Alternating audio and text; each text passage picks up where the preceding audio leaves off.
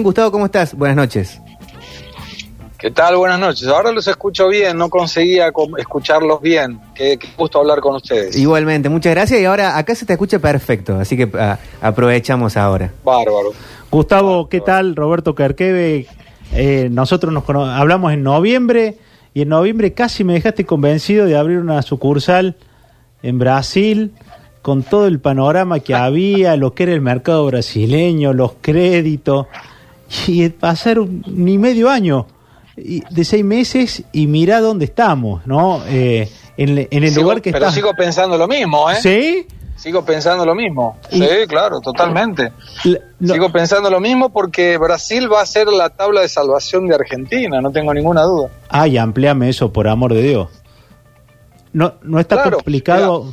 Brasil no, no, yo te cuento. Yo estoy llegando ahora, voy a salir a las 21 horas en la 24, como siempre, sí. y estoy llegando a mi casa. Voy a trabajar normalmente, datos para que tengas. La producción del mes de mayo industrial subió el 7%. La cantidad en la producción de bienes durables de mayo en relación a abril subió el 92%. En relación a punta a punta hay un menos 5.4 en los últimos 12 meses, pero Brasil tiene 18 millones de personas de clase alta y 113 millones de personas de clase media. Suponete que la pandemia va a sacar el 30% de la gente de clase media y la va a reducir a una clase no tan confortable. Son 85 millones de personas que consumen. Claro. Eh, ahora, eh, el, clima de negocios, digo, veo los números y evidentemente es un buen clima de negocio, aunque sea un rebote, pero las muertes, la crisis política, todo esto que está pasando, ¿cómo está impactándote en el día a día? Mira, yo te digo el ejemplo de nuestra empresa. Somos 40 personas, administramos negocios de empresas generalmente, principalmente argentinas en Brasil. No suspendimos a nadie, no echamos a nadie no tuvimos que tomar ningún crédito del Estado, no hicimos reducción de carga horaria, al contrario, le aumentamos la canasta familiar a los empleados porque ahora cenan y almuerzan en sus casas. Y no hemos perdido clientes, no hemos hecho reducción de facturación, de nada. Y en relación a los muertos, me gustaría hacer un análisis como para confrontar datos.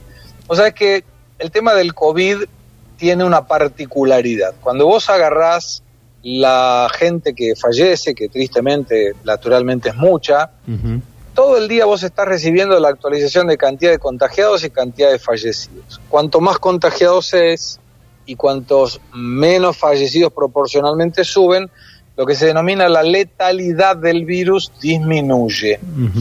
Entonces, para darte un ejemplo, hubo una verificación de San Pablo, la ciudad de San Pablo, donde se hicieron testeos de 1.440 personas en 116 regiones de la ciudad y verificaron que el 11.4% dio positivo, tuvo o tiene COVID. Cuando vos proyectás eso para toda la, eh, toda la población de San Pablo, te da que son 958 mil personas. En este momento hay 290 mil confirmadas. La letalidad del virus en San Pablo en este momento es el 5%, pero si tuvieras 958 mil personas, como los muertos no lo puedes esconder, la letalidad te da el 1.5, es un poquitito más arriba de una gripe común y es menos que una neumonía. Claro. Eh, y ahí voy a hacerte un dato. Fíjate vos este dato. Yo tomo los datos y la información no del gobierno, lo aclaro, lo mm. tomo de un sitio que se llama transparencia.registrocivil.org.br, que analiza la gente que nace y la gente que muere. ¿Y cómo lo analiza? Por la, partida de nacimiento cuando nace y por la partida de defunción cuando se muere. Cuando yo tomo el mes de junio del año pasado, murieron 108 mil personas, números redondos no había COVID. Estamos hablando de Brasil entero. 108 mil personas murieron en el mes de junio, del año pasado. 2019. Sí. Cuando yo tomo el mes de junio del 2020, había COVID, 20 mil personas murieron de COVID en junio ¿Y cuánta gente murió en total? 92 mil. Son 16 mil personas menos que murieron este año en relación al año pasado. ¿Qué hacemos? ¿Alguna fiesta? Mira, mira qué buen cruce. Gustavo, eh, estamos hablando con Gustavo Segre, por cierto, desde Brasil. Eh, Gustavo, ¿eso no, no crees que también se puede deber a que por los cuidados que se tienen mediante el COVID bajan los contagios de influenza o por alguna circulación menor bajan algunos accidentes automovilísticos? Como que eh, los no hay acá, acá no hay cuarentena, acá no hay cuarentena, hay aislamiento social que se cumple en el 40% porque en Brasil la Corte Suprema dijo que pedir la autorización a alguien del Estado para circular es anticonstitucional. Claro, Nadie le debe pedir permiso al Estado para andar donde quiere. Lo que el Estado debe hacer es, si hay necesidad de una cama UTI, la tiene que garantizar. Si la tiene el sector público y colapsa, ahí en el sector privado y el sector público le va a alquilar las camas al sector privado. Y cuando vos analizás históricamente, y yo tomé ese trabajo en los últimos cinco años, por ejemplo, hubo desde el día 16 de marzo, que fue la primer muerte de COVID en Brasil de este año, y la llevo cinco años para atrás, me da que históricamente se murieron de el 16 de marzo, de cinco años para atrás, hasta ahora, 70 a 75 mil personas de neumonía. Se murieron 60 mil personas de COVID. ¿Ustedes se enteraron el año pasado que murieron 75 mil personas de neumonía en No. Brasil desde el 16 de marzo hasta junio? Yo tampoco. Y, y la economía no paró, nadie te avisaba por día cuánta gente de neumonía moría. Entonces, estoy de acuerdo en el aislamiento, estoy de acuerdo en el protocolo sanitario, estoy de acuerdo en los cuidados para la gente de riesgo, no estoy de acuerdo en una cuarentena que claramente tiene un bies político y que no tiene nada que ver con nada, porque vos en Argentina en este momento tenés el 55% de disponibilidad de camas de UTI. Quiere decir que el tema de aplanar la curva, que fue el primer verso que nos metieron para que la gente se quede en cuarentena, está cumplido. Nadie dijo, che, yo Estado te voy a cuidar que no te mueras. No, pará, es, es natural que la gente se muera. No podés impedir que la gente se muera. Se mueren 600 personas por mes de, de accidentes de tránsito en Argentina. ¿Van a prohibir que circulen los coches para que no se muera la gente? Eh, Gustavo, y entonces, ¿cómo estudi- hoy estuviste trabajando, estás llegando porque en unos minutos salís en la tele? Eh, ¿Y que te Sí. fuiste a una reunión y que tenés separadores o te juntas en bares? Tu vida no es no, No, común. no, no. Estoy en, en la- en mi empresa con protocolos sanitarios, hay menos gente. La gente que debe ir por transporte público no va a trabajar. Ah. Solo va a trabajar la gente que tiene transporte de él propio, auto. Y ¿Usas por supuesto, barbijo? Con distanciamiento social, sí, claro, con También. barbijo, por supuesto, como corresponde, sí, claro, claro. O sea, eso es, eso es igual. Lo único es que no tener restricciones para movilizarte. ¿Puedes ir a otro estado o podés ir arriba a hacer negocios? No. Puedo ir a donde quiera, puedo agarrar un avión y viajar a donde quiera. Gustavo, te saluda Franco Capelo. Te quiero hacer una pregunta respecto a los primeros números que estuviste diciendo. ¿Cuál ha sido el capital de trabajo de la, de la empresa donde trabajas vos? Diciendo que han aumentado las ventas, han incluso eh, aumentado las comidas de los empleados y han producido más. Eh, ¿ha, ha sido una inversión privada o ha sido alguna especie de ayuda estatal? Si es que existe No, también. no.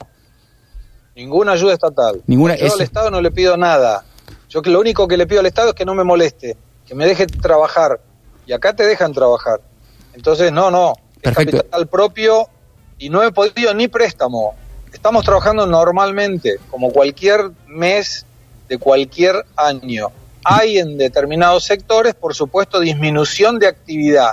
Es obvio. En abril hubo. Ahora en, mar- en mayo fue mucho mejor. En abril hubo una reducción de actividad. Perfecto, entonces. Pero esto tiene que ver también cuando la gente, vos vas a un bar y te dicen, che, corre que hay fuego. Bueno, vos primero corres y después te das vuelta para ver si hay humo, pero primero corremos, todos Claro. corremos. Claro. Eh, ahora, acá a- el lunes ya abren los bares y los restaurantes, y es fase 3, ya estamos en fase 3, San Pablo. ¿Y esto por qué? Porque había un hospital de campaña que lo tuvieron que cerrar porque no tenía pacientes, porque acá había un pedido de 350 hospitalizaciones por día y hoy son 9. Entonces dice, ¿por qué voy a cerrar la economía si tengo camas de UTI, si tengo respiradores, si no hay exigencia de gente que se está internando, ¿por qué lo voy a tener a la gente en la calle. Yo lo que digo es, si usted tiene más de 60 años, si tiene comorbilidad, quédese en su casa si puede, si no puede, salga con cuidados, pero es así como debe ser. Y van a ver ustedes dos cosas, me gustaría como, como reflexión. Sí. El gobierno argentino criticó al gobierno americano y al gobierno brasilero, a los dos. Fueron los únicos dos países de las críticas de Argentina que generaron en Estados Unidos 4 millones 100 mil empleos y, y Brasil 3 millones 100 mil empleos. En la calle nadie va a generar ningún, en la casa, perdón, nadie va a generar ningún empleo. Y voy más lejos. Uno de los enemigos en relación a los ejemplos que tomó el presidente Fernández fue Suecia, ¿se acuerdan? Que dio Sí, unos líos sí. bárbaros. Bueno, Sí. agarren, agarren las estadísticas de casos, si no es mañana, es pasado, Argentina pasa a Suecia en cantidad de contactos. Argentina está bien en tema de fallecidos, eso está bien. Sí. Pero ojo que hay una, una cuestión diferente de tener gente que muere con COVID-19 y otra que muere por COVID-19. Y ahí está la diferencia porque el número acá en Brasil te da menor. Porque cuando le hacen una autopsia a todo el mundo que se muere por un problema respiratorio, le dan el testeo de el, el COVID. Ahora, ¿eso quiere decir que se murió por COVID? No, eso quiere decir que se murió teniendo COVID, que es otra cosa. Bien. Por, por último, junio, eh, ¿crees que mayo subió? Mayo fue mejor que abril. ¿Crees que junio va a dar indicadores positivos también en Brasil? Mucho, me- mucho mejor. Mejor que en mayo. Aunque, Claro. aunque Sí. haya habido más muertos y todo eso, ¿te parece que están yendo por caminos distintos la, la, la, la economía y, y lo que son los indicadores de, de la enfermedad? Pero ¿sabes por qué? Tiene ¿Por una, también tiene una lógica muy fácil de entender. Todo el mundo cree que el problema de los muertos y los fallecidos, que yo es culpa de Bolsonaro y no es. Te voy a decir por qué. Cuando empezó la pandemia y Bolsonaro empezó a hablar pavadas, la Corte Suprema le dijo, usted no tiene autonomía para determinar si va a ser un aislamiento rígido o flexible. Quien va a hacer eso son los gobernadores y los intendentes. Al principio los gobernadores y los intendentes decían, no, Bolsonaro es un desastre porque quiere abrir las cosas. Bueno, fíjate qué curioso que ahora son los gobernadores y los intendentes que abren las actividades. ¿Por qué? Porque la recaudación del IVA en Brasil es provincial Ah. y la recaudación de ingresos brutos es de la ciudad. Con lo cual, si paran la economía, no recaudan. Y el gobierno nacional le dijo, chicos, yo no voy a emitir, yo no me voy a endeudar y yo lo único que tengo que hacer es mandarle respiradores y camas de UTI cuando ustedes me pidan. Del resto se arreglan. Bien. Y ahí los gobernadores empezaron a decir, bueno, vamos a ver, entonces abramos, y están abriendo. U- última pregunta para que me cuentes la interna de ahí. Viste que en Argentina, bueno, te toca estar también metido en ese lío de la, de la grieta y, la- y el bombardeo de noticias de un lado y de otro. ¿Bolsonaro tiene una oposición y eh, se vive lo mismo en, en, en, en Brasil? Que, que, que hay tan, tanta noticia de un lado de, que cueste tomar decisiones porque tenés que separar mucho el- el- la paja del trigo en términos de Sí, información. pero es de la, sí, pero es del centro derecha la oposición, no es de la izquierda. La izquierda está guardada. Yo te diría que está guardada. Mismo estando Lula en, en su casa, fuera de la prisión, nadie habla de Lula, nadie habla del PT. Yo te diría que es otra etapa. Ajá. ¿Qué le critica a esa centro derecha al presidente? El gobernador Doria, por ejemplo, Que es de San Pablo, ¿cierto? San Pablo, exactamente. Y que es un presidenciable. Es un presidenciable, es un empresario, es un presidenciable, falso como moneda de dos dólares. Pero discúlpame, Pero- Gustavo, ¿le critica eh, falta de, de- de- de haber sido más exhaustivo a lo mejor al presidente con los controles? ¿Qué, qué tipo de crítica le hace esa derecha al presidente? No, es una crítica respecto de su forma de, de administrar y de gobernar. Tiene razón. Bolsonaro sería excelente presidente si fuera mudo y no usara los dedos para postear cosas en las redes sociales. Y creo que el problema de Bolsonaro lo tienen los hijos. Los, Los hijos, hijos. no son buenos, sí, no son buenos para el presidente. Bolsonaro es una forma tradicional, emula a Trump y creo que eh, mucha gente le, le sacó el apoyo porque tiene una forma muy particular, prepotente, provocador. No es lo que dice el problema, sino cómo lo dice. Ajá. Mm, Perfecto. Eh, Gustavo, te agradecemos muchísimo, no te quitamos más tiempo.